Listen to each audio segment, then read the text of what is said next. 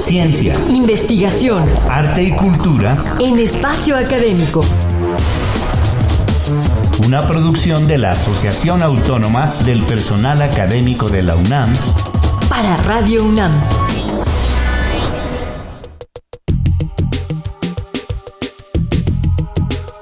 Hola, los acompañamos Ernesto Medina y Sabrina Gómez Madrid en esta serie acerca de la sostenibilidad y química verde para conversar hoy acerca de la industria química.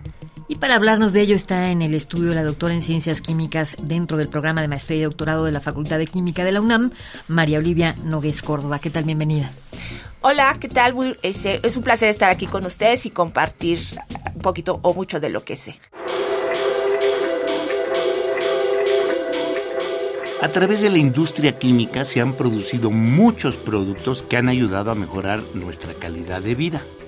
Sin embargo, en la actualidad, los componentes de estos productos como los pesticidas, los detergentes o las fibras sintéticas, entre otros, también contribuyen a la contaminación del medio ambiente, por lo que desde los años 90 se han buscado alternativas.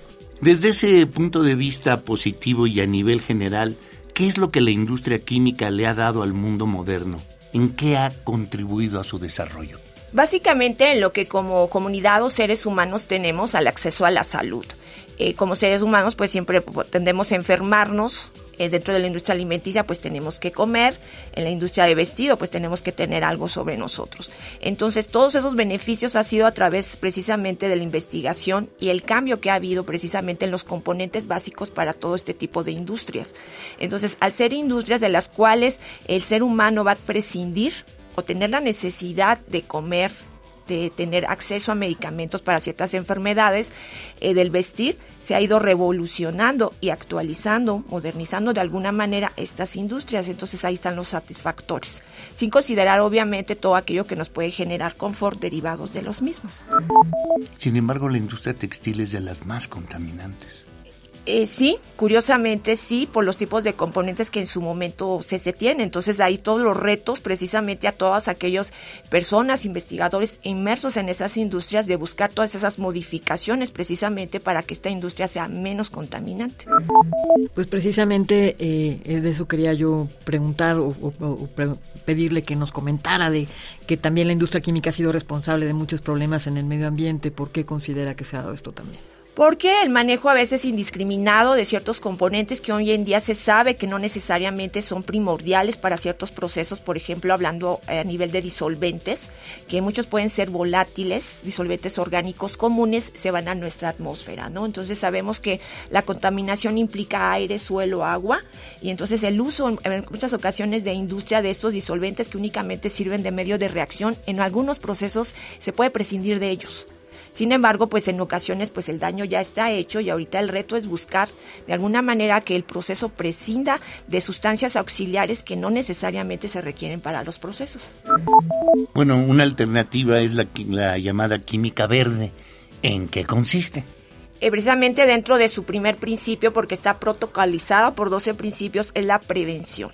Entonces, si en un proceso desde el principio se previene el empleo o eh, utilización de esas materias auxiliares o, o, cambiándolos por algo un poquito más biodegradable dentro del proceso, esto va a tener como consecuencia que estos procesos sean considerados limpios y no generen los residuos en, esos tres niveles, aire, suelo y agua. Entonces, esto es lo que nos está ayudando o que la química verde propone, la prevención. ¿Por qué la química verde ayuda a la sostenibilidad y cómo deberíamos de comenzar a implementarla? ¿Dónde nace? La química verde surge precisamente de la industria química en el sentido de a nivel industrial, precisamente.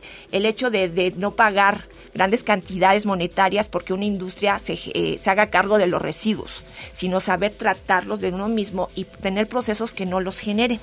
Esto que tiene que ver con la sostenibilidad en el sentido de que si en una industria nosotros hablamos que hay eh, factor económico, que nuestro resultado finalmente va a una sociedad, van inmersas. Como consecuencia de este protocolo, el generar menos residuos, pues está involucrado el, ambiente. Entonces esos son los tres pilares de la sostenibilidad y la química verde es una contribución porque nos ayuda a la prevención desde el inicio en un proceso para no generar residuos, eh, digamos minimizar de alguna manera el costo económico del proceso y por ende procurar que nuestro medio ambiente no sea dañado. ¿Y, y México qué tanto ha aplicado la química verde? Pues bien, realmente hay, este, industrias que tienen esa, digamos, eh, ser socialmente responsables y se ha dado la tarea en sus centros de investigación a generar procesos que tengan que ver precisamente con algunos de los principios de la química verde, básicamente para prevenir la contaminación o la generación de residuos que a la larga pueden ser muy dañinos. ¿Y se ha logrado ya empezar a generar una conciencia sobre la necesidad de la química verde a nivel mundial?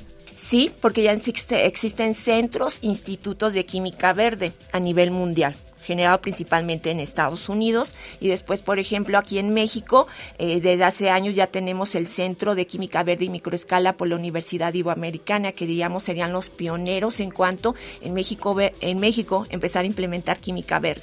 De ahí nos hemos traducido y les puedo decir que por lo menos en la UNAM, dentro de la FESCO Autitlán, donde yo laboro, este, estar implementando esta filosofía. Bien, pues hasta aquí nuestra cápsula, así que nos despedimos de nuestra invitada, la doctora María Olivia Nogués.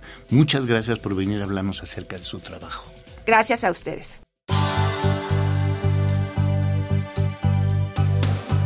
Y les recordamos que tenemos un correo electrónico, es espacioacadémico.apaunam.com.mx y una página electrónica www.apaunam.org.mx a donde podrán consultar los podcasts de todos nuestros temas. A nombre de todo el equipo de trabajo nos despedimos de ustedes Sabrina Gómez Madrid y Ernesto Medina. APA UNAM, el pluralismo ideológico, esencia de la universidad. Radio UNAM, experiencia sonora.